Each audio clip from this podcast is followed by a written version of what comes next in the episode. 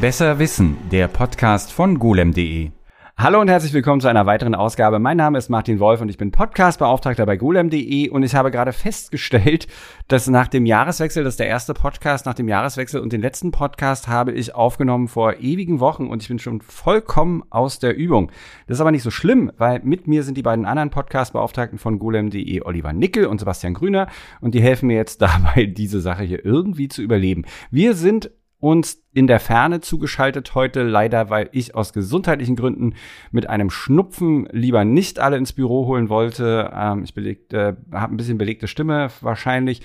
Ähm, und bitte das zu entschuldigen. Und ja, technisch hoffen wir einfach mal, dass es auch über Teams geht. So haben wir das ganz am Anfang mal gemacht. Leute, wir haben anderthalb Jahre, glaube ich, fast Podcasts hinter uns. Wesentlich mehr als 50 Folgen. Ich hatte es irgendwo nachgezählt. Könnt ihr euch noch erinnern, wie viele Folgen? Oh, äh, nee, aber es kommt mir irgendwie ein bisschen wie gestern vor, muss ich tatsächlich sagen. Äh, ich dachte, wir haben es erst irgendwie letztes Jahr oder so angefangen, aber anscheinend war es doch 2022 äh, die erste Folge. Ja, ich guck gerade mal. Sebastian, wie ist es bei dir? Dein, dein Gefühl, wie viele Podcasts haben wir? Über 50. Also ich glaube, sind über. knapp 60 oder sowas jetzt, ja. Wir haben hier fünf Seiten, das zeigt das irgendwie nicht an, wie viele. Das, ja.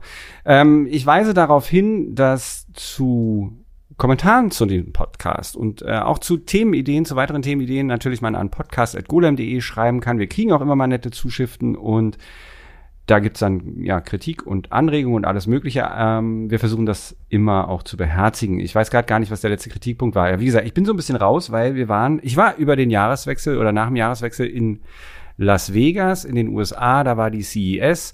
Ihr habt aus der Ferne zugeguckt. Äh, euer Wetter war, glaube ich, naja, weiß ich nicht, wie war das Wetter hier in Berlin? Ob kalt und rutschig? Ja, so ziemlich. Also ein bisschen matschig, rutschig. Äh, ja. Zur CES finde ich interessant, dass das Thema, was wir besprechen, äh, also das Unternehmen, worüber wir reden, äh, gar nicht da immer vorkommt. Ne? Also waren die jemals dort? Wahrscheinlich nicht. Ich, ich, äh, das wäre tatsächlich mal, habe ich gerade auch überlegt, wäre tatsächlich mal interessant. Ich glaube ehrlich gesagt nicht. Ähm, also die sind auch nie sonst bei irgendwelchen Messen. Als nächstes steht ja der MWC in Barcelona an, da sind die auch nicht mit ihren Mobiltelefonen. Also es geht um ja, wer hier raufgeklickt hat, weiß es wahrscheinlich. Um den Mac. 40 Jahre Mac ist eine sehr lange Zeit. Die Computer, also der erste ist 1984 ja vorgestellt worden. Wann habt ihr zum ersten Mal von einem Macintosh gehört, Olli? Ähm, ich weiß noch, ich glaube, ich könnt, denke mir mal, dass es bei Sebastian genauso ist, dass die ersten Macintoshs die ich gesehen habe, waren diese lustigen Röhrenmonitore, die bunt und orange und rot und irgendwie so transparent waren. Ich weiß noch, ich stand mit meinem Vater, der gerne heute immer noch in Mediamarkt und Saturn geht und da sich irgendwelche Audiotechnik und so anguckt. Ähm, dort standen die tatsächlich ausgestellt. Also es gab schon irgendwie in den 90er, glaube ich, gab es schon diese, diese Apple Booth, wo dann halt irgendwie, oh, die, die tollen neuen Macs da standen, was halt super interessant ist, weil irgendwie hat es Apple immer geschafft, oder zumindest aus meiner Sicht, irgendwie anders auszusehen als der Rest. Also, wer hat die anderen irgendwie ha. so weiße, weiße Tower gebaut haben oder halt irgendwie ja, so graue. Aber das gab's von Apple auch. Ja, klar. Genau. Und Na klar. Da also, kommen wir noch, kommen wir noch zu, diese, die ganz dunkle Zeit. Sebastian, dein erster, dein erster Eindruck vom Mac, wann und wie? Ja, das wird auch so. Also, Anfang der Nuller gewesen sein mit diesem bunten, mit diesem bunten IMAX in den Röhren. Ähm, und also anders als Olli weiß ich, also Olli hat die ja tatsächlich physisch gesehen. So, der wusste, okay, das aktiert und hat dann vielleicht auch was dazu gelesen oder von seinen Paps erklärt bekommen. Äh, ich kannte die nur aus so US-Serien. So, da waren dann irgendwie so Highschools, die hatten das dann in ihrem Computerlabor, da waren dann irgendwie 15 blaue iMacs und ich dachte mir immer nur so, hä, was sind denn das für komische bunte Monitore? Warum so? Und ich konnte mit dieser, mit dieser Marke zu der Zeit äh, überhaupt nichts anfangen. Also ich hatte null Bezug dazu. Bei mir in der kleinen Provinz auf dem Dorf, es hatte niemand einen Mac. Niemand hatte Apple-Rechner. Und das ist dann erst so mit dem, mit den MacBooks später gekommen. Also das ist ja dann auch irgendwie fast 18, acht Jahre später vielleicht so. Ähm, und das finde ich schon krass. Also, sehr also bei mir, ja, ich habe, also ich muss sagen, ich bin ja äh, da ein bisschen früher an die ganze Computergeschichte rangekommen als ihr und hatte ja diese alten 8-Bit-Rechner noch und so. Und einen Apple-Computer, ich also das war mir vollkommen unklar. Also ich kannte das gar nicht. Also diesen Apple II zum Beispiel, der irgendwie einer von den ursprünglichen drei Mikrocomputern waren, die 1977 vorgestellt wurden das war in den USA ein großes Ding. Ich meine, in Deutschland und Europa eher überhaupt nicht. Naja, spannend. Und mein, ja. Also, also spannend für mich ist das, also was du wahrscheinlich auch wissen wirst, die Arbeitscomputer in Bulgarien, das waren Apple II-Klone. Komplett. Und die sind aber europaweit quasi nur in Bulgarien benutzt worden. Direkt dieser Apple II-Klon-Kram und die, der große andere so 8-Bit und dann später 16-Bit, ist halt so von diesen britischen Firmen dominiert worden oder so von, von US-Firmen und Apple hat da einfach keine Rolle gespielt.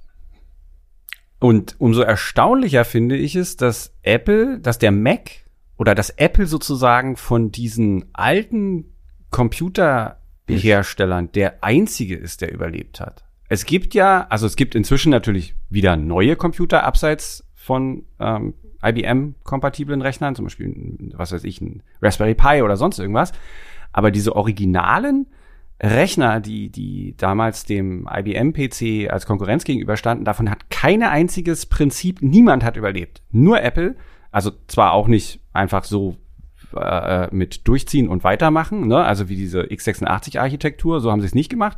Wir sind die einzigen, die noch dem IBM-PC, sage ich jetzt mal, Standard was entgegensetzen aus hm. dieser Zeit. Es gibt Na, keinen es anderen mehr. Es gab oder? mehrere, die diese IBM-artige PCs, glaube ich, gebaut haben. Waren es nicht so Dell und HP, die auch relativ alt sind? Und die schon damals. Nein, nee, ich meine jetzt, aber die, ja, aber es gab ja andere Sagen System-Bilder genau. waren das im Prinzip, wenn du so willst. Einfach genau. Und die haben am Ende halt alle IBM-kompatible PCs gebaut. Entweder mit dem genau. CPM oder später dann halt mit äh, Windows und DOS und so. Und ja, was äh, Martin meint, ist so der Sinclair zum Beispiel oder sowas. Und ja, Atari, Amiga. Weißt du, ja. so, so, die hatten ja auch Multitasking-Systeme, also teilweise jedenfalls, oder äh, äh eine eigene GUI und alles. Also das waren ja auch moderne Rechner und davon ist aber nichts übrig. Äh, auch die Systeme sind bis auf, sage ich jetzt mal, Ausnahmen. Also ich hatte zum Beispiel ja auch was, wo, wo ich ein altes Amiga-System auf einem äh Ja, das sind aber so Hobby-Open-Source-Systeme. Das ist nichts, wo du wirklich Support verkaufst. Ja, ich habe es auf dem MacBook äh, tatsächlich sogar installiert, mein Amiga MacBook. Äh, ich könnte diesen Artikel verlinken in den Shownotes. Äh, fangen wir mal aber wirklich, wir fangen natürlich äh, komplett ganz vorne an. Ach so, ich sag mal noch schnell, mein erster Mac, äh, mein erster Kontakt zum Mac, also ich wusste dann irgendwann natürlich, dass es diese Computer gibt, ähm, aber dass dass einer auftauchte, war, muss so 2002, 2003 gewesen sein. Und es war auch einer von diesen bunten kleinen Kisten. Und ich habe beim Fernsehen gearbeitet und wir haben geschnitten mit drei Maschinenschnittplätzen. Also sprich, alles Bänder und der einen Rechner gab es nur, um Grafiken oder so einzuspielen. Also da konntest du zwar theoretisch sogar, wir hatten, eine, wir hatten einen Rechner mit einer sogenannten Targa-Karte drin, die hat 15.000 Mark gekostet. Damit konntest du Video capturen und äh, abspielen und, und einspeisen. Aber es hat keiner gemacht, weil das einfach viel zu ähm, aufwendig gewesen wäre und zu viel Speicherplatz, bla bla bla. Das hat man nur in absoluten Notfällen gemacht. Und plötzlich kam ein Kollege und meinte, guck mal hier, ähm, das ist jetzt hier unser neuer Rechner, da können wir einen kleinen Schnittplatz draus machen für die Azubis oder für, für mal schnell zwischendurch was schneiden, kann man das jetzt hier auf diesem Rechner machen. Und alle dachten so, ja, genau. Also, genau, das wird sein. Jetzt wird hier auf dieser kleinen, auf dem Spielzeug wird jetzt hier geschnitten. So werden wir das machen. Und stellte sich aber raus, äh, der Mann hatte recht. Ähm, der äh, kleine Rechner wurde recht beliebt. Man konnte da die Kamera anschließen und hat das Bandmaterial per Firewire-Schnittstelle dann da reingespielt und konnte dann auf diesem Rechner mit einem Schnittprogramm, ich weiß nicht, was sie damals da hatten, wahrscheinlich irgendwas sehr rudimentäres, konnte man das machen. Und nur zwei, drei Jahre später war der komplette Workflow umgestellt auf Mac Pros mit DV-Cam. Ebenfalls musstest du das Material so reinspielen. Und später dann HD mit XD-Cam. Äh, das war so ein ganz merkwürdiges Format, wo du so, so Datenträger in, in, in, in äh, hier, was weiß ich, nicht CD, DVD-ähnliche Form hattest, die steckst du in die Kamera rein. Furchtbarer Scheiß. Entschuldigung meine Ausdrucksweise. Aber ja, äh, das ging innerhalb von drei Jahren, waren wir weg von Maschinenschnittplätzen und haben nur noch mit Macs geschnitten. Das war schon echt erstaunlich. Es Ähm, ist das super- war die frühen 2000er. Also super interessant, dass sich Apple schon sehr früh offensichtlich auf diese professionelle Schiene ausgerichtet hat. Also das war, die haben ja mittlerweile Das immer den Ruf, okay, äh, wir sind halt sozusagen im Gra- Profi-Grafik- und Medienbereich sind wir halt sozusagen die Nummer eins, sag ich mal, sagen sie zumindest von sich selber. Aber das liegt Ähm, ja genau an, an dem Macintosh und wie die den dann später vermarktet haben. Ja. Genau, ja. Ja. Also wirklich. Und, und das hat tatsächlich, das darf man nicht vergessen, dieser originale iMac hat diese Medienbearbeitung wirklich krass demokratisiert und vorangebracht. Also das Gerät war mitnichten super billig oder so, aber es war im Vergleich zu allem, was es davor gab. Wir hatten vorher, wir hatten schon einen digitalen Schnittplatz, das hieß, Ding hieß Avid und kostete, ich glaube, irgendwas um die 100.000 Mark. Also das war absurd. Äh, und da hast du jetzt auch nicht irgendwie, konntest du nicht einfach ransetzen und loslegen. Also äh, fern davon. Naja, wir fangen, äh, wir fangen komplett von vorne an. Habt ihr noch Anmerkungen, bevor ich jetzt hier den, den historischen Abriss für die nächsten zwei Stunden mache? Äh, wo, wo fängst du denn an? Oh, ich fange an. Ähm, ich fange an, erstmal damit, Disclaimer. Wir versuchen uns so ein bisschen auf den Mac selbst in diesem Podcast zu konzentrieren und nicht so super viel über macOS zu machen, weil das ist eigentlich auch nochmal ein eigener Podcast. Sollte man vielleicht auch nochmal machen. Wir fangen mal ganz vorne an.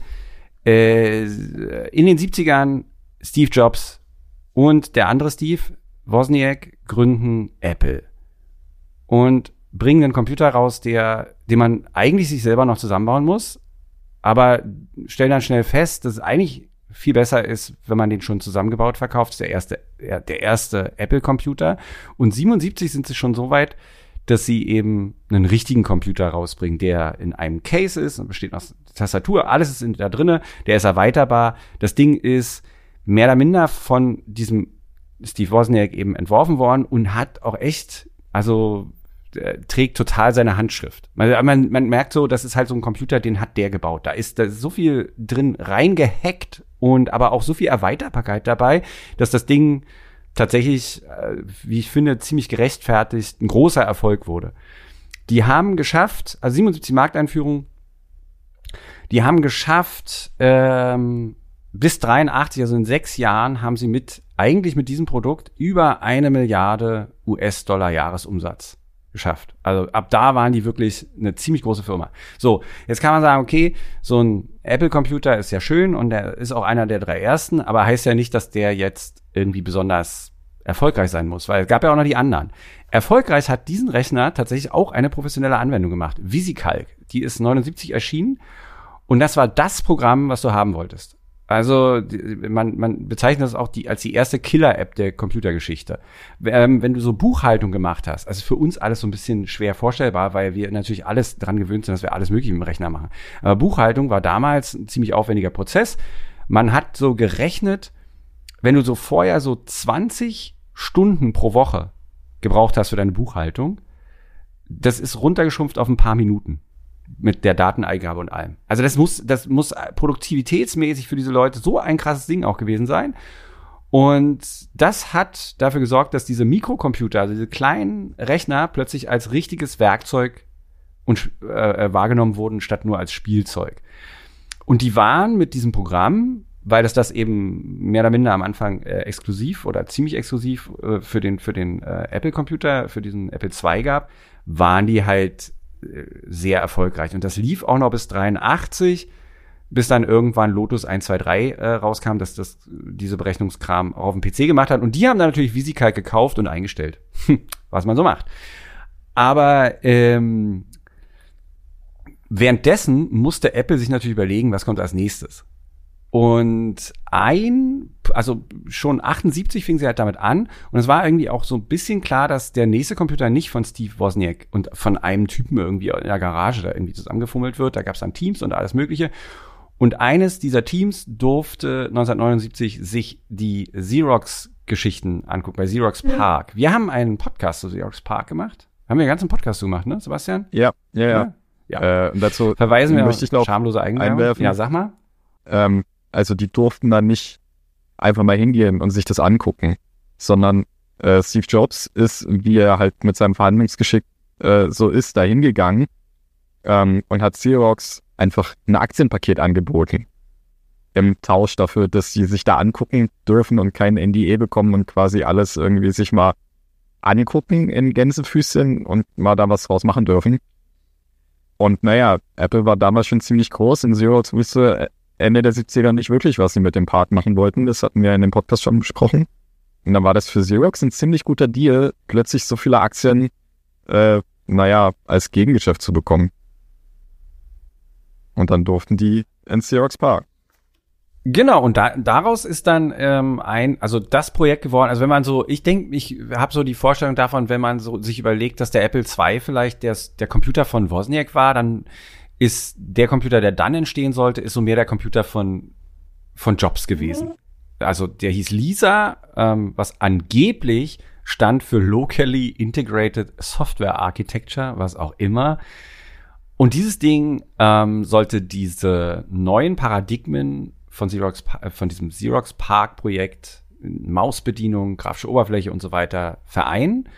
Dafür hat Apple über 50 Millionen US-Dollar investiert. Fast 100 Leute haben an diesem Ding gearbeitet und es war ein gigantischer Flop. Also, was unter anderem daran lag, dass das Ding 10.000 US-Dollar kosten sollte, was ungefähr 30.000 Mark waren. Damalige Mark. Und ja, das äh, Ding kam 83 auf den Markt und ist sofort 84 wieder eingestampft worden, mehr oder minder. Und da gibt's auch noch die nette Geschichte, ähm, dass angeblich 89 noch welche übrig waren. Und um die von der Steuer abschreiben zu können, wurden die dann ähm, in Utah vergraben, wo ich gerade war mit unserem Kollegen Tobias Kölsch. Mensch, da hätten wir mal, ja, hätten wir mal eine Schippe so mitgenommen. Ja. 100 Quadratkilometer Sand findet ihr die bestimmt wieder.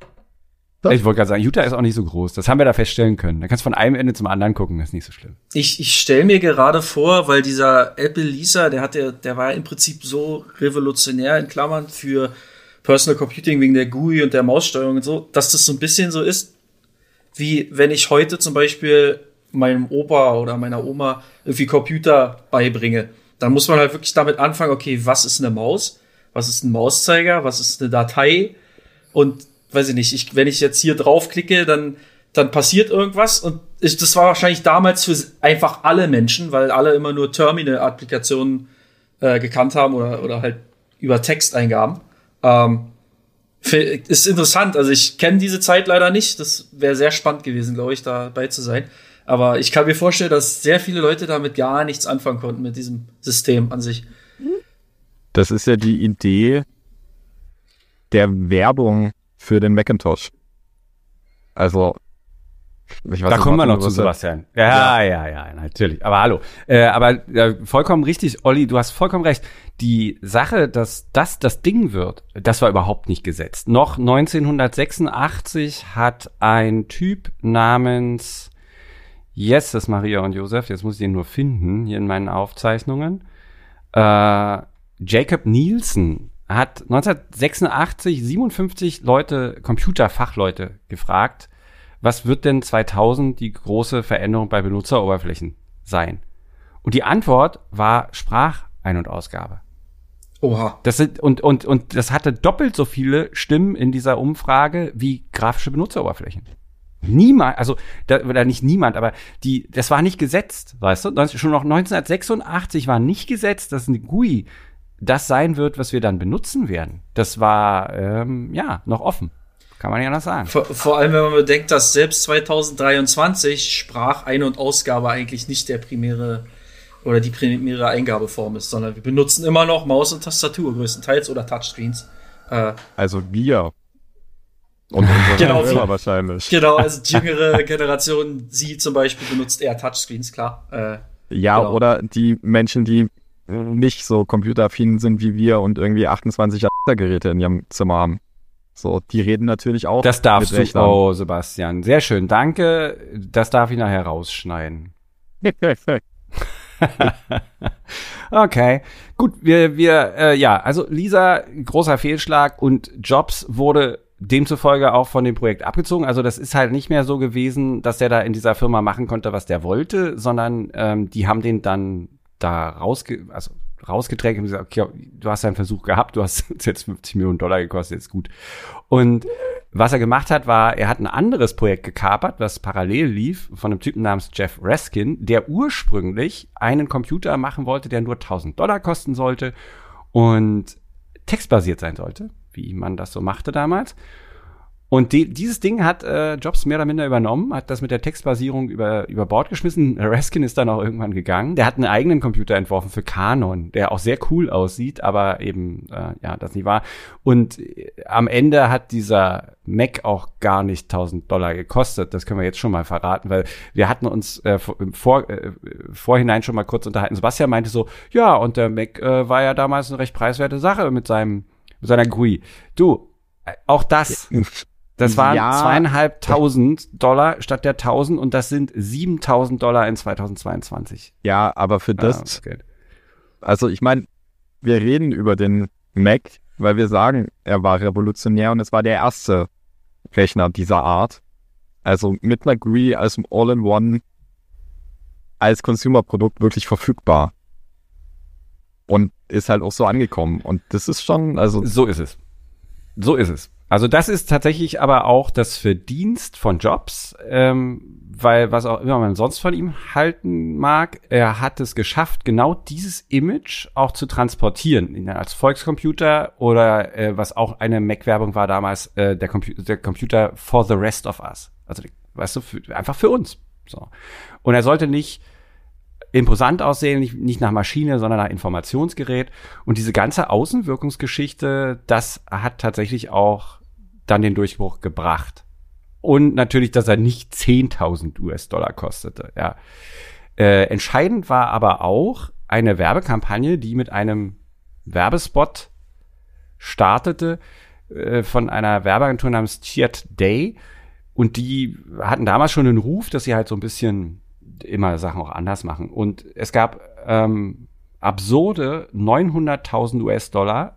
Ridley Scott, der Blade Runner kurz vorher gemacht hatte, ähm, wurde als Regisseur engagiert und man machte einen 90-sekündigen Werbespot für den Super Bowl, was später dann so ein Ding wurde. Ne? Viele Firmen haben dann während dieser, dieser Sportveranstaltung da Werbespots gemacht, aber damals war das äh, einfach vollkommen neu.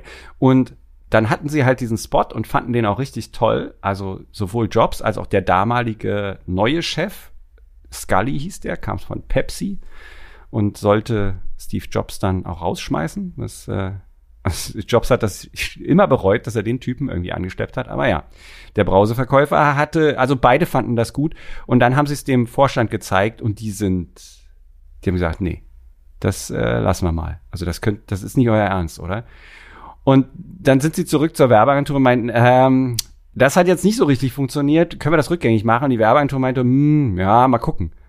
und haben so ein bisschen halbherzig probiert, das rückgängig zu machen. Am Ende blieben, blieben immer noch 60 Sekunden übrig, die sie nicht losgeworden sind und dann haben sie das Ding halt einfach ausgestrahlt. Und das war der Knaller. Also niemand hatte sowas jemals zuvor gesehen. Wir verlinken den natürlich in den Show Notes. Ähm, Kurzfassung. Man sieht so eine Szene wie aus 1984. Lauter trübe Leute sitzen grau in, einem, in einer großen Halle Vorne gibt's einen riesen Screen, auf dem ein Mann die anbrüllt und irgendwie die neuesten ähm, Nachrichten verkündet und alle sitzen da wie Zombies. Und dann kommt eine junge Frau, was auch nochmal ein ganz großes Ding war, dass dieser Computer beworben wurde mit einer jungen Frau in einem Trainingsanzug mit so einem Hemd und allem. Die schmeißt einen Hammer in diesen Bildschirm, der Bildschirm explodiert und dann gibt's irgendwie noch so eine Tagline irgendwie, warum 1984 nie wie, äh, wie nicht wie 1984 sein wird. Und das Ganze bezog sich natürlich auf diesen IBM ähm, furchtbar ernste Computergeschichte. Und also das, das eine ist, dass sie, dass sie sozusagen diese junge Frau da gezeigt haben, die das Ganze aufbricht und dann auch noch für den Mac stand. Also die, die, ne, die repräsentierte ja das neue Paradigma und diesen Mac. Und das war schon äh, ziemlich bahnbrechend auch. Und der Spot selber hat natürlich genau das äh, geschafft, was er machen sollte. Also die Leute haben drüber geredet und äh, die haben ihr Geld, also dieses Geld war sehr gut investiert, weil der Spot so krass eingeschlagen hat, dass die Nachrichtensendungen in der Folge diesen Spot nochmal ausgestrahlt haben. Weil ich meine, heute, ne, wenn du so ein Spot sehen willst, ja, gehst du halt äh, ins Internet, guckst nochmal nach, kannst ihn nochmal angucken. Damals, wenn du den verpasst hast, tja, Pech gehabt. Die Leute haben drüber geredet, es gab halt diese Mundpropaganda und der wurde immer noch wieder äh, wiederholt. Also das war schon ein tolles Ding, wobei ich weiß nicht, ob euch das nicht auch so geht. Also wenn man sich den auch so anguckt, das hätte auch echt schief gehen können. Weil, ne, also wenn, wenn man sich mal überlegt, also was passiert ist ja folgendes du als normale PC-nutzende Person wirst als Zombie dargestellt. Im Zweifelsfall. Und Apple kommt und muss dich befreien. Ja, aber genau das ist ja der Punkt. Also, das ist ja dieser, dieser Gegensatz zu dem IBM-PC. Es ging in dieser ganzen Marketingkampagne eben immer darum, und auch später, auch mit dem iPhone und mit dem, mit den bunten Macs, mit dem bunten iMac, ging es immer darum zu sagen, so, ey Leute, wenn ihr die Produkte bei uns kauft, seid ihr nicht die grauen Zombies in eurem Cubicle im Anzug, die mit Lotus irgendwelche Tabellenkalkulationen macht, damit irgendwer oben ganz viel Geld verdient, äh, sondern ihr könnt kreativ sein, ihr könnt toll sein, ihr könnt irgendwie euch selbst befreien aus dieser Sklave der Technik. Das ist natürlich vor allem mit Blick auf aufs iPhone totaler Humbug ist, äh, ist es völlig anders. Aber so als, als Marketingkampagne ist es richtig, richtig gut, weil du damit halt eine Zielgruppe erreichst, für die Rechner einfach vorher nicht relevant waren. Also, wie willst du Künstler erreichen? Wie willst du irgendwie äh, Illustratoren erreichen? Wie willst du einen, einen Designer erreichen, der ein, ein Magazin gestaltet, um es in Druck zu geben, mit einem IBM-PC mit Terminal, was rein textbasiert ist? Das geht nicht. So, also die Software dafür gab es und klar, ich kann auch mit LaTeX ein schönes Buch gestalten, tolle Bilder da reinsetzen. Ist ein absoluter Mindfuck. Jeder, der einen Bleistift in die Hand nimmt und auf Blatt Papier kritzelt, versteht sofort, was eine GUI dem als gegenüber als Vorteil bietet. Ja. Und das kannst du halt sofort verkaufen. So, ich, ich finde es phänomenal, dass die, dass die Agentur, die diesen Spot gemacht hat, das damals gesehen hat. Weil das finde ich revolutionär. Nicht, nicht das, was danach kam. Ich finde es auch super, also zwei Sachen super interessant. Einmal, dass äh, dieser Spot so legendär ist, dass den selbst Epic Games jetzt beispielsweise ironischerweise gegen Apple benutzt hat diesen ähnlichen Spot. Ich glaube, sie haben sogar das fast eins zu eins übernommen und dann halt nur das in einem Epic Games Twist sozusagen umgebaut. Äh, aber es ist literally dieselbe, dasselbe Storyboard, die, ähm, dasselbe Drehbuch und so. Ähm, für Fortnite, also sie kämpfen sozusagen für Fortnite, für Mikrotransaktionen außerhalb des App Stores und dass der App Store ein Monopol ist und so. Äh, und deswegen sind alle Zombies so unter dem Motto. Äh, und zweitens finde ich es interessant, dass es heute, zumindest aus meiner Sicht, dieser Zombie-Modus meiner Meinung nach ein bisschen für ein MacBook steht. Ich bin Student, also kaufe ich mir ein MacBook. Ich denke sozusagen nicht nach. Ich kaufe mir halt ein MacBook, weil es cool ist. Und irgendwie hat jeder, der in einem Starbucks sitzt, ein MacBook. Jeder, der in, in der Uni irgendwo im BWL sitzt, hat ein MacBook. Also der Zombie-Modus ist meiner Meinung nach mittlerweile synonym für, äh, für dieses Apple, für dieses MacBook, für die, das Apple-Logo. Ich weiß nicht, weil alle irgendwie, nie ohne nachzudenken, halt einfach Apple kaufen äh, obwohl sie es vielleicht gar nicht brauchen, weil es hier zu teuer ist zum Beispiel. Also ich sehe das natürlich, also was heißt natürlich, ich sehe das ein bisschen anders und ich glaube, unsere Hörerschaft wahrscheinlich auch. Jetzt gibt es wahrscheinlich erboste Zuschriften, ähm, dass diese MacBook Zombies, weil das ist ja genau das, nicht nachdenken ist tatsächlich auch ein so ein Punkt. Ähm, als wir zum Beispiel für meine Nichte oder als die sich ihr Notebook ausgesucht hat, da war genau das der Punkt die wollte sich nicht damit beschäftigen, ob das jetzt hier ein Dell Latitude oder ein Schnürks Birks wird oder irgendwie wäre halt einfach ein Rechner und das ist eine solide Wahl. Und alle, die sie fragt, werden, und da wirst du auch mit dazu gehören, würden sagen, ja, mach. Ja, definitiv. Also ich, ich weiß ja nur, ich, als ich den, ähm, den Test zum neuen iMac mit dem Apple Silicon Chip ähm, geschrieben habe, habe ich das tatsächlich auch einfach als der nächste Familiencomputer wird ein iMac genannt, weil es halt wirklich, du so. schaltest das Ding halt an und es funktioniert und es ist eigentlich alles schon drauf, was du brauchst, sage ich mal. Ähm, ja, klar. So. Gut, damit hast du jetzt deine Zombie-Aussage so ein bisschen relativiert und die Anzahl der Zuschriften, der negativen Zuschriften wahrscheinlich auch ein bisschen minimiert. Obwohl die Leute wahrscheinlich dann aufhören zu hören, sofort anfangen zu tippen und dann auch gar nicht wieder einschalten. So, wir schwenken rüber zu Sebastian. Ähm, wisst ihr, warum der Macintosh eigentlich Macintosh heißt? Wegen der Apfelsorte, dachte ich. Ich weiß es. Ich weiß es. Sag's aber mal. Ja, stimmt. Ja, wir- das steht hier auch in meinen das- Notizen. Das, Das, ich gar nicht. genau, das, wir, Ja, das haben sag. wir noch nicht äh, besprochen. Ja, genau. Äh, Olli meinte schon wegen der Apfelsorte. Ähm, genau, Martin, du hast ja Jeff Raskin schon erzählt, der dann, bevor der Mac rauskam, ähm, schon Apple verlassen müsste, verlassen wollte, durfte, ne, wegen Steve Jobs. Und ja, die Lieblingssorte von Jeff Raskin, also Lieblingsapfelsorte von Jeff Raskin war äh, Macintosh. Und was ich schon sehr lustig finde für die äh, Zeit damals, also wir reden heute in der IT immer noch über Markenrechte und Patente und die verklagen sich alle gegenseitig wegen einem Haufen Kleinkram, wo man sich denkt, warum eigentlich? Und es gab damals ein Produkt, was Macintosh hieß, mit MC Intosh. Und dafür gab es schon Markenrechte. Und Apple musste das dann irgendwie umschiffen und hat dann deshalb das A in Mac äh, untergebracht. Deswegen heißt, Was war das für ein Produkt? ich habe keine Ahnung. Das müsste ich jetzt nachgucken, aber irgendein IT-Ding auch. Das wusste ich tatsächlich nicht. Ich, äh, ich kehre nur noch mal ganz kurz, also weil wir müssen tatsächlich mal irgendwann die 80er auch so ein bisschen, die Mitte der 80er mal verlassen. Aber äh, weil ich gerade vorhin gesagt hatte, das hätte auch schief gehen können, es ist schief gegangen. Es gab einen zweiten Spot 1985, ebenfalls zum Super Bowl, ebenfalls von Giat Day. Und der hieß Lemmings und äh, war so ein bisschen einfach eine andere Herangehensweise ans gleiche Thema. Leute mit ähm, Krawatte und Anzug springen mit verbundenen Augen eine Klippe runter, während sie Hey Ho aus Schneewittchen singen. Und ähm, ja, einer ist dann halt irgendwie anders und fragt, warum mache ich das? Und ja, und die, Implikation halt dieser IBM-Lemminge, das sorgte dafür, dass die Leute wütend bei den Verkäuferinnen und Verkäufern anriefen und auch bei Apple und meinten, sie würden nie wieder ein Apple-Produkt kaufen. Das sei ja wohl eine Frechheit. Also so hätte es auch laufen können, da haben sie es halt überzogen. Es gab dann 86 demzufolge auch keinen Blockbuster-Mac-Spot mehr. Aber der Punkt ist, dass sie diesen Computer, den haben sie auch nicht nur in der Anzeige, also in dieser äh, Werbung präsentiert, sondern Steve Jobs hat den auch gezeigt in Boston. Und das war auch ziemlich spannend, weil er da Fähigkeiten von diesem Rechner gezeigt hat, die auch völlig neu waren. Und das war zwar nur eine Versammlung von, von nicht so vielen Leuten und das ist auch erst später so ein bisschen berühmt geworden. Und es gibt auch ein Video dazu, was wir auch in den Shownotes verlinken, wo man sich das mal angucken kann. Toll ist daran, dass der Computer redet. Und er, er sagt unter anderem, vertraue keinem Computer, den du nicht anheben kannst. Diese kleine Kiste ist transportabel. Ähm, was ein bisschen schade ist, ist, dass wir jetzt nicht im Büro sitzen, weil dort stünden zwei Macs, also einmal der Original-Mac, den wir haben, Kollege Kölsch und ich haben mal einen gekauft und ihn ausgestattet mit so einer SD-Kartenfestplatte und allem möglichen kleiner Mac. Und dann habe ich da noch einen Power-PC-Mac aus den, aus den trüben 90ern.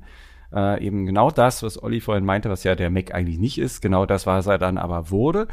Ja, und dieser kleine Mac, der war halt so ein Versprechen, das ist ein persönlicher Rechner und er ist für dich und so weiter. Und es gab auch berühmte Leute, die dieses Versprechen einlösen wollten. Unter ihnen war Douglas Adams, den ihr sicherlich auch kennt, Autor von berühmten Büchern. Und der hatte, der hat gesagt zum Beispiel, also ich zitiere jetzt mal, was ich und ich glaube alle anderen, die die Maschine in den frühen Tagen gekauft haben, in das ich mich verliebt habe, war nicht die Maschine selbst, die lächerlich langsam und leistungsschwach war, sondern eine romantische Vorstellung von der Maschine. Diese romantische Idee musste mich durch die Realität der, technischen, der tatsächlichen Arbeit am 128K Mac tragen. Weil der war nämlich mit seinen 128K, was damals zwar eine Menge Speicher war, trotzdem drastisch untermotorisiert. Ähm, der hatte einen 68.000er Prozessor von Motorola, der auch nicht gerade der neueste war, aber doch ziemlich leistungsfähig. Und das System hatte viele Neuerungen, aber das führte auch dazu, dass diese, dass, dass, diese Neuerungen führten dazu, die waren halt nicht so gut implementiert, dass das Ding halt echt schnell lief. Also es hatte auch kein Multitasking oder irgendwas. Und trotzdem, also genau, allein aufgrund dieses Images und dieses Symbolgehalts kauften auch viele Leute trotzdem diesen, diesen, äh, diesen kleinen Mac. Und es gab auch interessanterweise zu der Zeit zwei, also es gab nicht nur den Jeff Raskin, die entscheidend Einfluss hatten, es gab noch zwei Frauen. Ähm, die eine hieß Susan Kerr, die hat viel zum Design beigetragen. Die hat unter anderem die Geschichte gemacht, also was eben auch neu war, diese Schriftarten, dass du halt nicht mehr wie auf einer Schreibmaschine alles immer die gleiche, gleichen Abstände und so weiter hat. Sie hat halt ähm, äh, na echte Typografie. Wenn, das, wenn du i echte Typografie auf einen Rechner und das ist auch ein Knaller. Aber kann man sich natürlich vorstellen, ne? Das Ganze so 84, 85, hm, naja, lief jetzt auch nicht super schlank und super schnell. Und das, die hat auch diese Icons entworfen, zum Beispiel den Happy Mac. Das äh, hat sie auch gemacht.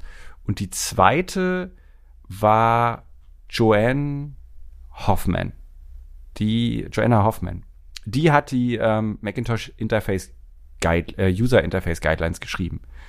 Hm, was halt auch ein Punkt war, ne, dass man eben, weil wenn du nicht mehr alles mit Text machst und dir jedes Mal überlegen musst, wie ist denn jetzt eigentlich mein Kommando oder so, du brauchst ja trotzdem festgelegte Paradigmen, wie Sachen funktionieren. Ja, wobei da, dabei hört es ja nicht ja, auf, ja. sondern also ein wichtiger Punkt bei den Macs heute und auch vor allem beim iPhone und den Apps für den iPhone sind immer noch die User Interface Guidelines, weil anders als einem IBM-PC mit DOS und Windows, wo sich Anwendungen alle unterschiedlich verhalten und Anwendungen unterschiedlich aussehen können, war und ist das bei dem Mac nie der Fall gewesen.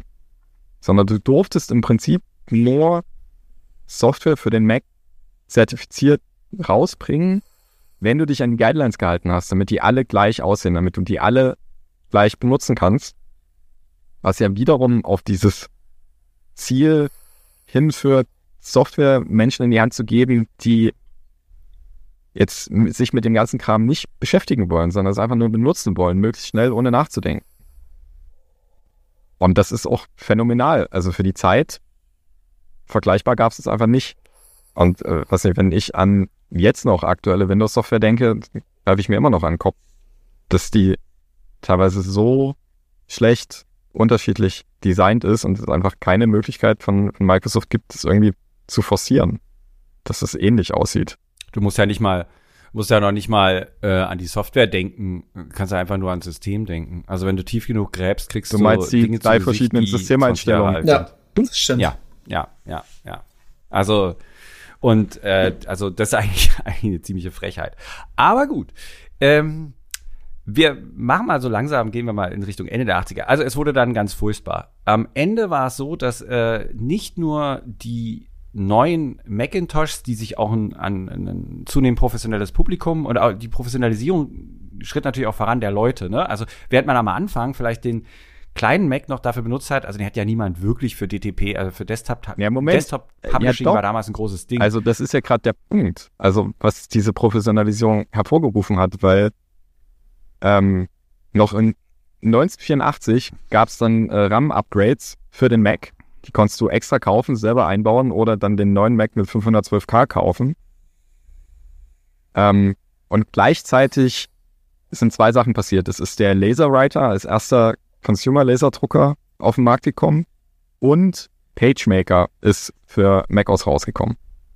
Das heißt, du hattest dann schon irgendwie 85 die Möglichkeit, Desktop-Publishing tatsächlich zu machen. Also du konntest einen, einen Prototypen für ein Magazin, was du erstellen möchtest, oder für ein Buch, konntest du auf dem Mac designen mit PageMaker und direkt ausdrucken, dir angucken, wie es denn dann aussehen würde, auf dem Laserdrucker. Das heißt, auf der Art Drucker, die dann tatsächlich auch das Produkt herstellen, nur in großem industriellen Maßstab. Und Apple hat dann eine relativ coole Marketingstrategie gebaut. Die haben quasi interessierten Leuten die Dinger zum Testen gegeben. Und halt nicht den kleinen Hanseln unten, die tatsächlich das Design machen, sondern der Führungsetage. Mit, ach, guck mal, wir haben hier ein neues Produkt, wollt ihr euch das nicht mal angucken, könnt ihr mal testen. Und wenn die Führungsleute dann sich so denken, ach ja, ist ja irgendwie ganz gut, dann ist da drei Jahre später der ganze Ford Park nur noch Max. Und genau das ist in den 80ern passiert, aber halt in, in naja, großen darauf spezialisierten äh, Unternehmen, also so Agenturen und sowas. Ähm, und das finde ich schon irgendwie ganz cool. Und also von dahin ging es bergab. Ja, also die Einschränkung so wäre, sagen, Martin. Nein, ich meine jetzt mit dem freundlichen Mac mit diesem, mit diesem Paradigma, dass der kleine Computer so ja, nett ist und okay. dir sagt, ähm, äh, vertraue keinem Computer, den du nicht annehmen willst. Und ich möchte auch noch hin, ergänzend hinzufügen, dass natürlich niemand Magazine mit Laserdruckern druckt. Es war auf jeden Fall ein großer Schritt, das stimmt schon. Und ich habe das auch gar nicht so auf dem Schirm gehabt. Du hast natürlich recht. Ähm, ich, ich dachte dann immer, ich, für mich war immer so dieses Ding, ja, man macht es da auch fertig. Aber das ist natürlich Quatsch. Du kannst halt, äh, äh, du kannst halt eine Anmutung davon machen. Du kannst sehr viel erstmal so machen. Und dann darf man auch nicht vergessen, natürlich viele Leute wollen auch gar nicht ein Magazin machen. Also es ist ja nicht so, dass eine Million Designerinnen und Designer da sitzen, die an irgendwelchen Magazinen arbeiten. Du hast halt ganz oft auch eine Sache, du musst nur einfach ein paar Flyer machen. Du willst nur einfach ein Handout machen. Du willst diesmal, du willst jenes. Und das kannst du natürlich damit easy machen. Und das hätte dich vorher auch echt viel Zeit und Aufwand gekostet. Ähm, mit der trüben Zeit meine ich, dass die Rechner dann zunehmend doch aussahen wie PCs äh, eben leistungsstärker wurden und äh, so, aber eben nicht mehr spezifisch nach Mac aussahen und dieses Freundliche verloren haben und sogar Apple den Kram lizenziert hat. Andere Leute durften Macs herstellen, durften macOS benutzen als Betriebssystem und äh, ja, die, die Folgen waren, dass Apple immer mehr an Bedeutung verlor und irgendwann kurz vor der Pleite war, tatsächlich. Ja, wobei und, du da relativ äh, viel überspringst, so. Ja. Sag mal. Naja. Naja, also, weil wir, wir sind jetzt bei, ja, wir sind bestimmt schon zehn Minuten im Podcast, würde ich jetzt mal schätzen. ähm, es war nie, nicht nur das Problem, dass die Software eine andere lizenziert haben und irgendwie die Hardware austauschbar war. Also allein die Lizenzierung hat die nachweisbar halt irgendwie mehr Geld gekostet, als es den eingebracht hat. In, also quasi mehr Verlust in Verkäufen, als was sie durch Lizenzen bekommen haben. Ähm, aber ich empfehle unseren äh, interessierten Zuhörern, weil die Wikipedia-Eintrag äh, zu List of Mac Models und wenn man dann sich so anguckt, was Apple so bis 90, 91 gebaut hat, war das überschaubar. Du hast einen Macintosh, du hast diese klassischen Macs äh, und den Mac 2 und dann einen, einen Laptop, einen Mac Portable. Und Anfang der 90er hast du in der Liste plötzlich 20 verschiedene Rechner. Ähm, und das ist so ein bisschen so, wie wenn du heute zu Lenovo oder Dell gehst, du machst die Shop-Seite auf und denkst dir so, äh, ich wollte doch eigentlich nur einen Computer kaufen und nicht 156 verschiedene. Und irgendwie eine Firma, die Anfang der 90er 20 verschiedene Rechner verkauft hat. Ich weiß nicht, ob das so eine gute Idee war. Ähm, wie sich herausstellt, halt nicht. Und der Grund ist vor allem das Hardware-Inventar dazu. Weil bis zu dem Zeitpunkt in den 90ern hatte Apple einfach riesige Lagerhäuser in den USA. Die haben alles in den USA gefertigt. Die haben irgendwie vorher projiziert, okay, in dem Jahr verkaufen wir so und so viel von diesen Geräten, haben die gebaut und dann angefangen zu verkaufen. Das klingt wie Planwirtschaft. Produktion. bisschen. Äh, ja, mit entsprechend mit entsprechenden Auswirkungen, weil das hat Apple halt auch massiv in die Pleite getrieben. Ähm, und ja, gerettet haben die dann die Leute, die eigentlich so, wenn, also wenn ich an Apple denke, denke ich halt an Steve Jobs und jetzt Tim Cook. Und das sind die zwei, die Apple halt gerettet haben, genau aus dieser Pleite. Ich möchte jemanden drittes hinzufügen, Sebastian. Ja. Ähm, Bill Gates. Ja, natürlich. Ähm, also der hat dann ähm, in den 90 also es gab halt eine, ähm, als Steve Jobs zurückgeholt wurde, hatte er, hat er so eine Keynote gehalten und hinter ihm auf dem großen Bildschirm war Steve Jobs zu sehen. Eine schöne Anspielung vielleicht irgendwie an diese ganze Geschichte mit diesem Werbespot, dass der da auftauchte. Die Leute haben auch geboot. Äh, 150 Millionen US-Dollar hat sich Microsoft kosten lassen, dass der Internet Explorer naja, das ja. damalige System also integriert wird. Dazu muss man sagen, das war ein Kredit. So. Aber weil sie also quasi eine Direktzahlung wäre kartellrechtlich nicht möglich gewesen. Wahrscheinlich. Deswegen gab es diesen Kredit. Ähm, und was wir noch dazu sagen müssen, also ja, du hast jetzt so ein bisschen übergangen, ja, wo war Steve Jobs denn vorher? Er war vorher bei Next und hat bei Next genau das gemacht, was er bei Apple mit dem Macintosh gemacht hat. Ein einen teuren Computer bauen. Einen teuren, aber richtig geilen Computer mit richtig geiler Software zu bauen. Und ähm, Steve Jobs ist dann nicht nur zu Apple zurückgegangen, sondern Apple hat Next gekauft und damit ist Steve Jobs zurück zu Apple gekommen und dann haben die halt aus dem Next Step, Next Ding Betriebssystem das neue Mac ausgemacht. Äh, und Tim Cook ist dann eingestellt worden und der hat diese ganzen Lagerhäuser einfach mal abgeräumt und hat gesagt, wir machen jetzt äh, Just-in-Time-Produktion in Taiwan. Und dann hatten die 99, 2000, hatten die nur noch drei oder vier Rechner, die sie verkauft haben. Mit dieser Just-in-Time-Produktion. Genau, Jobs hat aufgeräumt und hat äh, Jobs hat aufgeräumt im Sinne von, er hat die Produktlinie in vier Quadranten gepackt, ne? Ein Laptop und ein Desktop für Verbraucher und für Profis. Also, dass du halt eine übersichtliche Produktpalette, du weißt halt sofort, wer bist du in diesen Quadranten, zu welchem zählst du dich und dann kannst du halt dir deinen Rechner aussuchen. Genau, und Cook hat das äh, just in time dann irgendwie durchgesetzt und plötzlich lief die Bude wieder. Aber das hätte auch trotzdem nicht funktioniert, wenn nicht der neue Mac auch sozusagen den, das, das, die, die, die, das Paradigma des alten Macs übernommen hätte. Also die wir am Anfang erwähnt haben, die bunten Macs, die sahen halt einfach anders aus als alle anderen Rechner zu dieser Zeit. Also das, das ist die nächste Person, die mit dazu beigetragen hat, ähm, Johnny Ive, Johnny der Ive, den ja, ja designt hat. Ne?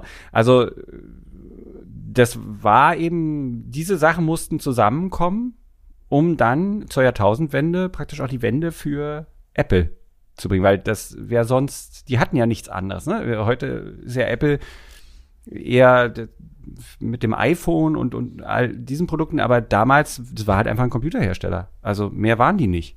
Oder hatten die noch irgendwas anderes? Nee, ne? Naja, was sie, also ja, das waren mehr oder weniger normaler Computerhersteller mit demselben ähm, Konzept, das ich damals eigentlich schon ausgelebt hatte. Was du eingangs meintest, so heute gibt's ja niemanden mehr, der einen eigenen Rechner baut. Das ist halt alles so x86 Standardware mit einem Windows draufgeklatscht und das war Anfang der 90er irgendwie schon absehbar.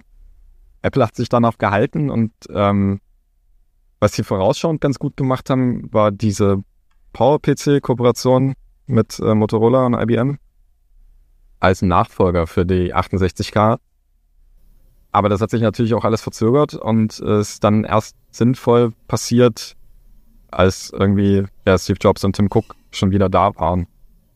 Ich glaube, also wenn die nur die CPU gehabt hätten, hätte es auch nichts gebracht.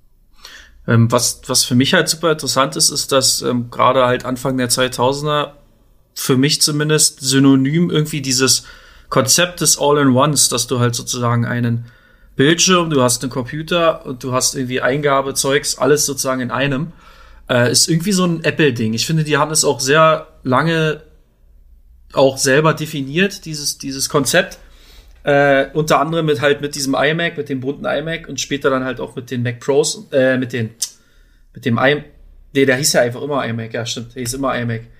Aber es, genau, es gab ja später noch professionelle iMacs und normale iMacs und genau. Also ich glaube, dadurch hat man ja auch gewissermaßen, gerade in den Anfang der 2000er, wo jeder halt eine graue Kiste hatte mit einem Röhrenmonitor und irgendwie einer dicken Tastatur, äh, ein Alleinstellungsmerkmal. Ähm, und äh, dann finden natürlich deine Computer auch irgendwie zum Beispiel den Weg in, in Front Offices beispielsweise, die halt präsent sein müssen, wo halt Kunden unterwegs sind. Äh, da stellst du dir halt lieber eher ein Designobjekt hin, äh, was heute beispielsweise oft der Fall ist, dass man sich dann halt einen iMac hinstellt, weil es sieht halt nach was aus. ist jetzt nicht irgendwas sozusagen. Äh, oder halt nicht irgendwie zusammengeriffelt. Es ist halt aber nicht so ein grau-weißer, ja, gelblich verfärbter Tower mit Röhrenmonitor. Genau, aber das, das gilt aber auch für zu Hause. Also was sie ja gemacht haben, was wir am Anfang schon mal so, was ich ja schon angedeutet hatte, diesen digitalen Lifestyle. Also das war auch genau die richtige Zeit. Vorher wäre das so wahrscheinlich nicht gegangen. So wie sie, wie sie äh, dieses einfache, ich, ich kann mir einen Flyer designen äh, an meinem kleinen hübschen Computer gemacht haben, so war es dann auch mit Fotobearbeitung, mit Tonbearbeitung, mit Video. Das alles macht diese kleine Kiste und das ist nicht ein hässliches irgendwie Ding, was du eigentlich verstecken musst, das in irgendeinem Arbeitszimmer steht, sondern das kann halt irgendwo rumstehen und ist ein ist so ein digitaler, also äh, er erweitert dein Leben so digital. Und das ist auch eine Sache, die ist so, also die anderen haben es dann probiert zu kopieren. Also ich erinnere an Sony. Ich habe auch noch so ein Sony All-in-One irgendwo im Keller. Das ist einfach ganz grauenhaft. Also das ist, äh, woran man sehen kann, also nicht deshalb grauenhaft, weil der Computer grauenhaft ist, der ist auch ziemlich grauenhaft, weil er ein bisschen untermotorisiert ist, aber schlimm ist daran natürlich Windows. Ähm, das, also da gehört eben mehr dazu, als einfach nur zu sagen, okay, ich mache da alle Anschlüsse ran und mache es ein bisschen hübsch. Also da ist schon noch mehr dahinter. Und das alles hatte Apple mit diesen neuen Macs auch. Und wie ich finde, ist damit gerechtfertigt auch sehr erfolgreich gewesen. Also das genau, und schon, immer noch finde ich. Also ja, die setzen ja auch mit den Macs Trends, die sich aber noch anhalten. Also mein ja, Highlight äh, quasi, was, was für mich so ein Erweckungserlebnis war, war das MacBook. Weil ich ähm, ja, ich hatte irgendwie Laptops und so und irgendwie äh, so Mitte der Nullerjahre war ich ja noch Schüler und dann irgendwie Studi und hatte nie viel Geld und dann hatte ich irgendwie so ein Intel Atom 250 Euro Netbook, Ew. als ich das erste Mal die Golem-Redaktion betrat. So, äh, und das war, wann war das? 2011 muss das gewesen sein. Ja, und dann habe ich so ein bisschen was gemacht und so und dann haben die mich erst äh, erstmal für einen Tower gesetzt. Ich weiß nicht, ich war keine Woche da. Äh, kam Jens zu mir mit irgendeiner Idee, ich weiß gar nicht mehr, was es war, auf jeden Fall äh, war da halt ein MacBook, ich glaube, es war sogar ein MacBook Air, war das MacBook Air halt irgendwie über und Jens meinte so, ja, hier nimm mal und mach mal. Und dann sollte ich irgendeine Aufgabe damit machen. Ähm, und ich saß vor diesem Laptop und dachte mir so, was? Was ist das Ding so? Richtig geil. So, weil irgendwie Aluminiumgehäuse, flach, kaum Anschlüsse, leicht, irgendwie trotzdem stabil, äh, coole Verarbeitung. Und dann, ja, daneben irgendwie mein, mein rotes Netbook oder diese Windows Vista Plastebomber von Asus, die ich sonst so kannte, als okay, das ist quasi Laptop, den ich mal gesehen und benutzt habe. Krasses Ding. So, und dann ist ja kurz danach halt irgendwie Intel mit den Ultrabooks gekommen und ich weiß nicht, jetzt über zehn Jahre später ist es halt irgendwie quasi jeder Rechner, den du irgendwie, also quasi fast jeder Laptop mit einem Alu-Gehäuse sieht aus wie das originale MacBook Air. So. Und das ist immer noch so. Und das, das finde ich so krass. Sebastians erste Mac, äh, eigene Mac-Geschichte, Olli, deine? Du, du bist ja so ein bisschen raus aus der Nummer. ja, genau. Also ich bin nicht unbedingt der größte Mac-Liebhaber, muss ich tatsächlich sagen. Es liegt aber eher am Betriebssystem anstatt äh, statt an der Hardware, weil ich einfach Windows gewohnt bin. Und äh, als Gewöhnungstier kann man sich da nicht so dran, ähm, dran gewöhnen. Aber ich hatte tatsächlich, ich glaube, die erste praktische Erfahrung mit MacBooks war, ich habe mal als Praktikant bei ähm, notebookjournal.de gearbeitet. Das ist schon ewig her. Die gibt's auch schon gar nicht mehr. Ähm, ich glaube, das war auch so 2010 ähm, auch gab es auch natürlich, haben sie da ganz viele Netbooks getestet, ganz viele billige Sachen von Lenovo, von Dell. Und diese MacBooks stand, stachen irgendwie immer hervor. Äh, definitiv dachte ich mir dann auch immer, äh, okay, also wenn ich irgendwann mal ganz äh, Geld übrig haben sollte, was damals für mich halt undenkbar war, irgendwie 1500 Euro für einen Notebook zu droppen, einfach so. Es ging halt einfach nicht. Äh, dann, dann würde ich mir vielleicht so eins holen. Oder halt zumindest dann halt ein Ultrabook, weil Intel hat ja dann später mit dieser Ultrabook-Initiative versucht, das zu kopieren im Prinzip.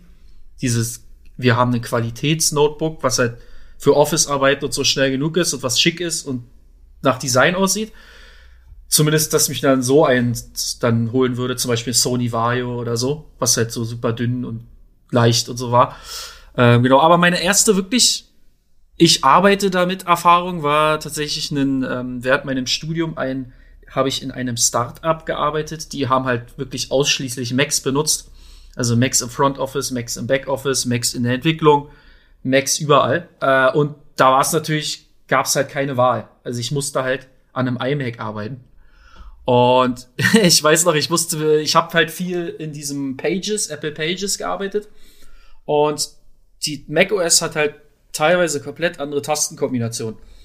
Und da war es bei mir zum Beispiel immer so, immer wenn ich die Tastenkombination Alt Q für das Add-Zeichen in Windows gedrückt habe, hat es in macOS halt das gesamte Interface geschlossen, weil es, glaube ich, für damals, weiß nicht, ob es heute immer noch so ist, aber du hast da einfach das Fenster geschlossen mit Alt Q. Äh, oder Apfel-Q, aber genau, ja, oder ja, Command kann man machen. so. Ja, passiert Genau. vielen Leuten. Und ja. dann musste ich mich erstmal wirklich zwei Monate dran gewöhnen, immer äh, L zu drücken statt Q, weil L ist das Add-Zeichen und auf der Mac-Tastatur. Äh, und ich, ich, ich weiß nicht, ich bin ausgerastet. Ich hab's gehasst einfach nur.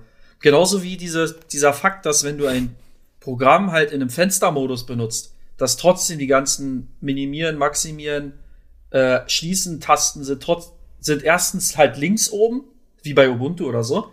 Und zweitens sind sie immer oben in der linken Ecke. Also sie sind nicht an dem Fenster dran, sondern oben, wo auch dann das Menü ist.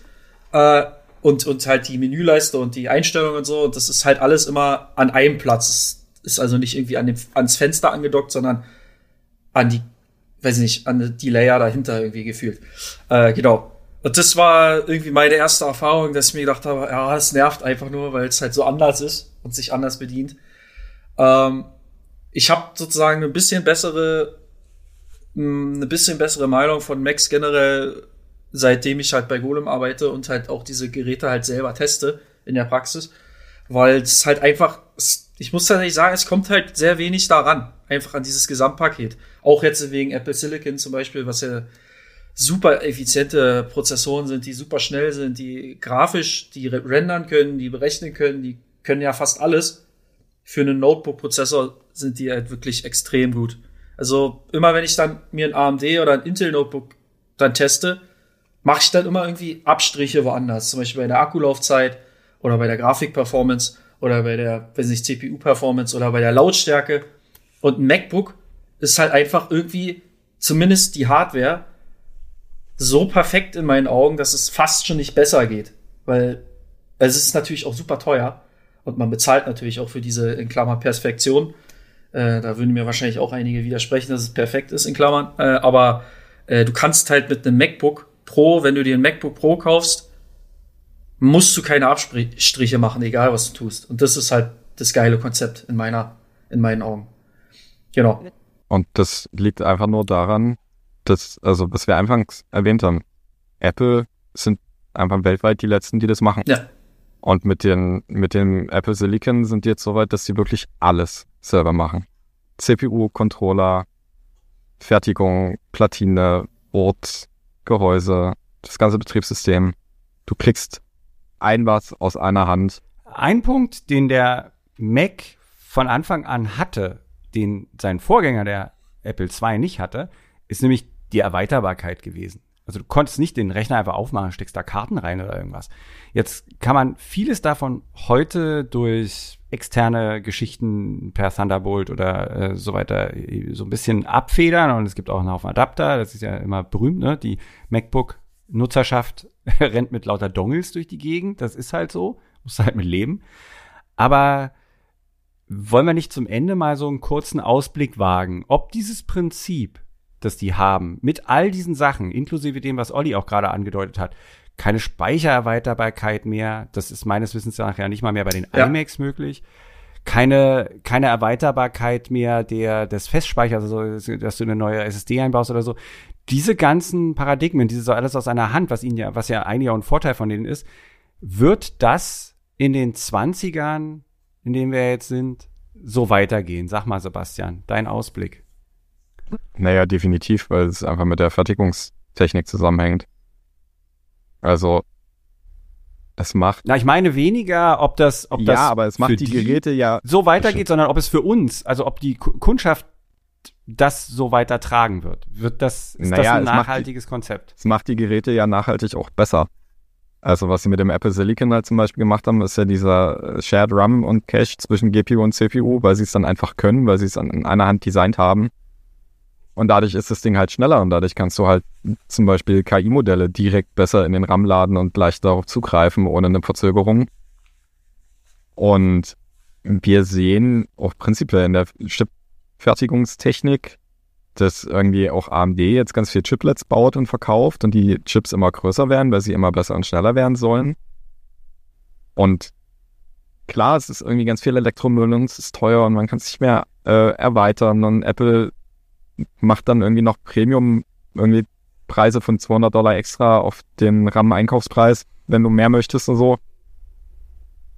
Aber also, es hat halt einfach technisch Vorteile und solange Apple mit diesen technischen Vorteilen deutlich besser ist als die Konkurrenz, was sie mit dem Apple Silicon meiner Meinung nach absolut sind, äh, wird das so bleiben, weil sie überhaupt keinen wirtschaftlichen Druck haben, irgendwas daran zu ändern und so, dann kaufen die Leute das halt, weil das ist einfach dann für viele einfach das beste Angebot.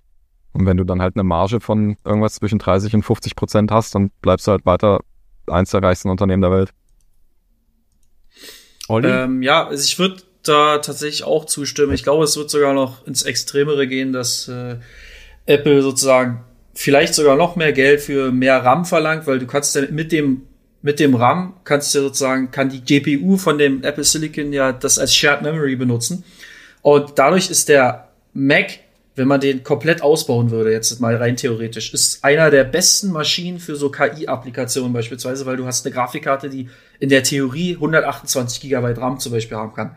Videospeicher. Das kann, kein, das kann keine Nvidia-Grafikkarte, das kann keine AMD-Grafikkarte, zumindest aktuell. Ja, Moment. Das, äh, genau. Also nicht in Consumer Hardware. Genau, nicht, du ja, kannst ja. dir die Chips als KI-Chips kaufen, um sie in ein Rechenzentrum einzubauen genau. für 40.000 Dollar. Genau, aber da kannst, so. dafür kriegst du dann halt 10 aber Max, weißt du, für den Preis von einem so Chip. äh, genau. Und dieses System, glaube ich, das funktioniert super für Apple. Und das, äh, ich glaube, das wird sich auch weiter lohnen. Ähm, gerade weil, wegen dem KI-Druck. Ich glaube auch sogar, dass andere Unternehmen, also das sieht man eigentlich auch schon gerade bei Notebooks, immer mehr davon abgehen, überhaupt versteckte Hardware zu benutzen. Weil erstens, also SO-DIM zum Beispiel ist halt, ist halt teurer, das herzustellen. Und es ist äh, äh, und es macht das Notebook halt größer und klankiger. Also es versuchen so einige Hersteller wie Dell zum Beispiel mit einem Cam-Standard beispielsweise das ein bisschen dünner zu machen. Aber was bringt mir ein aufrüstbarer RAM beispielsweise, wenn der auch 800 Euro kostet für 16 Gigabyte? Es bringt mir halt gar nichts. Äh, deswegen wird es eher, glaube ich, dahin gehen, dass man immer mehr integrierte Systeme ähm, verbaut. Es wird Microsoft mit Qualcomm beispielsweise, denke ich mal, auch machen, mit dem neuen Qualcomm ARM-Chip wo alles einfach auf einen Chip drauf ist und dann funktioniert es halt. Ähm, von daher, ja, ich glaube, dieses, es wird immer weniger oder immer nischiger sein, dass man Sachen aufrüsten kann. Auch in 2030, weil es halt einfach günstiger ist herzustellen. Es, daraus können theoretisch bessere Geräte gebaut werden oder halt auch für den Kunden attraktivere Geräte. Und dieses, dieses, dieser Willen, sein Notebook ewig lange zu benutzen und das immer aufzurüsten und so. Ich glaube, der ist schon fast in der Allgemeinheit fast nicht mehr vorhanden. Also man kauft sich halt sein Notebook, es funktioniert ist ja halt, nicht mehr notwendig. Genau, es, man braucht es halt einfach nicht mehr irgendwie dieses Aufrüsten. Also mein mein Dell-Laptop hier, der ist jetzt, was nicht, ich glaube sechs Jahre alt, fünf oder sechs Jahre. Ja. Und ich kann jetzt problemlos sagen, ich kann ihn wahrscheinlich noch die nächsten fünf Jahre benutzen, wenn er nicht kaputt geht. Genau. Also wenn dann kommt dann zum Beispiel sowas wie Windows 11 oder so, die dann einfach sagen, okay, du musst jetzt dein altes Notebook wegwerfen, weil die, der Prozessor nicht mehr unterstützt wird, aber dann musst du eh, also da, den kannst du eh nicht austauschen, da musst du dir ein komplett neues Gerät kaufen, ne? Also, äh, ja.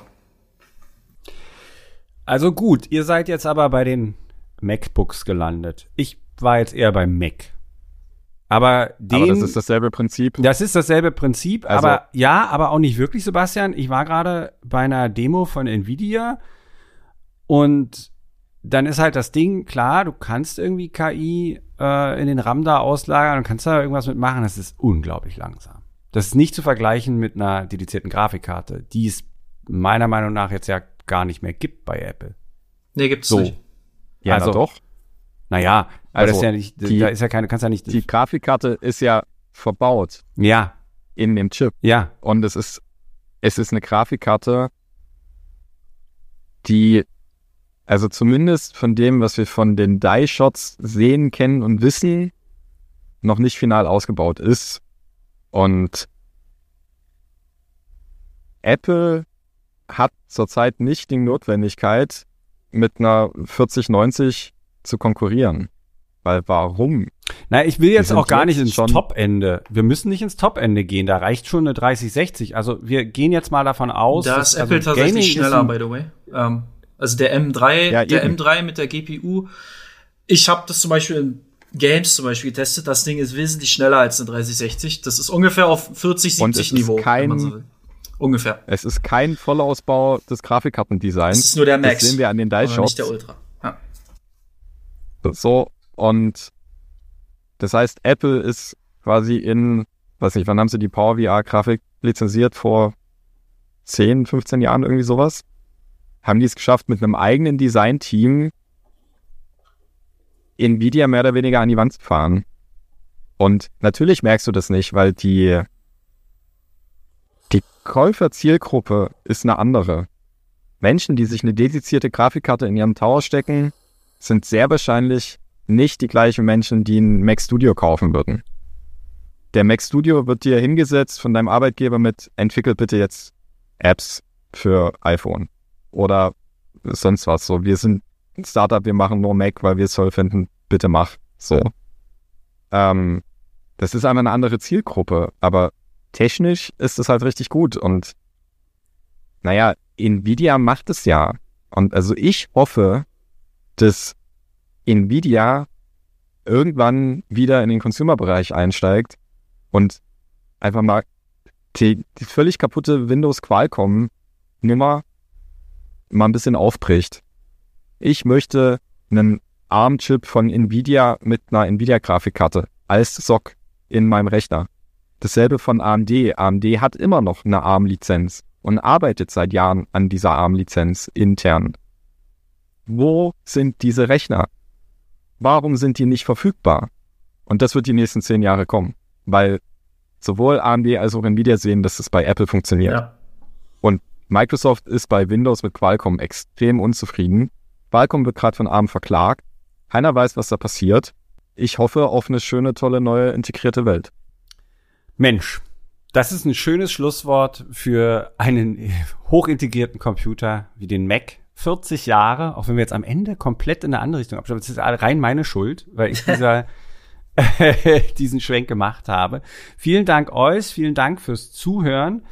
Ich hoffe, es war ein bisschen was Neues mit dabei. Ich weise nochmal darauf hin, äh, Anregungen für Themen, Wünsche, Kritik an podcast.golem.de der Werbeblock in eigener Sache. Alles Neue über die neuen Macintoshs, die nicht mehr Macintoshs heißen, sondern nur noch Macs. Das haben sie abgelegt. Das gibt's, äh, so heißt das wirklich nicht mehr. Diesmal natürlich auf golem.de. Vielen Dank, Oliver Nicke. Vielen Dank, Sebastian Grüner. Bis zum nächsten Mal. Tschüss. Tschüss.